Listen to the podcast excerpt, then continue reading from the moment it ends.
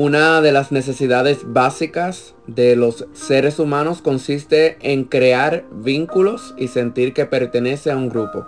Esa necesidad de pertenecer nos mueve a establecer una serie de personajes que nos ayuda a adaptarnos y a sobrevivir en cada ambiente. Muchos tienen una serie de máscaras, de personas internas que van apareciendo según las circunstancias que viven, con quien se relacionan y según las emociones, pensamientos y acciones. Shakespeare dijo, el mundo es un gran teatro y los hombres y mujeres son actores. Todos hacen sus entradas y sus mutis, es decir, sus salidas y diversos papeles en su vida. En esta hermosa mañana le habla Brian Beníquez y usted está escuchando Voz de Dios en el desierto. Seamos agradecidos con nuestro Abacadosh, con nuestro Padre Celestial que nos ha dado una nueva oportunidad para glorificar y exaltar su santo nombre.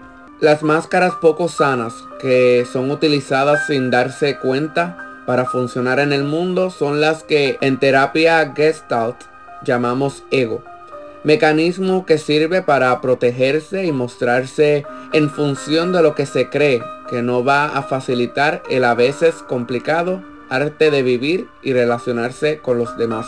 Las máscaras que parecen protegernos en realidad nos debilitan. Se utilizan para evitar a lo que se teme, obtener el amor y el reconocimiento de los demás para encajar, para cumplir con lo que creemos que se espera de nosotros en realidad oculta parte de nuestro ser, limita nuestro contacto con los demás, estrecha nuestra percepción del mundo y aún de nosotros mismos.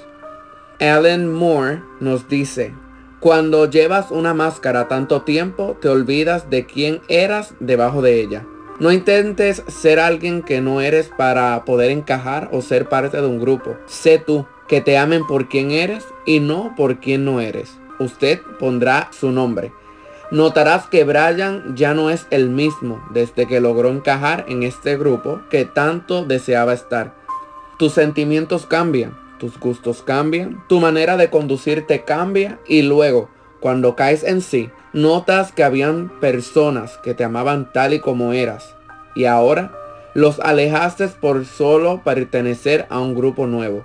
Tal vez un grupo de personas populares, personas que son muy queridas, o porque tal vez son personas que salen muy seguido. Solo detente un momento y medita en quién eres ahora. Eres quien el Padre desea que tú seas. El ponerte una máscara, ¿te aleja o te acerca a Yahweh? Adiós. Te diré hoy por qué ponerte una máscara te aleja de Yahweh. Entendimos que cuando una máscara es puesta, la persona es totalmente diferente para así poder encajar a tal punto que aún hasta la persona se le olvida quién es realmente. Parte de Hebreos capítulo 10 versículo 22 nos dice al comienzo, acerquémonos con corazón sincero, en plena certidumbre de fe. ¿Cómo podemos acercarnos a Dios, a Yahweh, si no somos sinceros? Es tiempo de quitarte la máscara.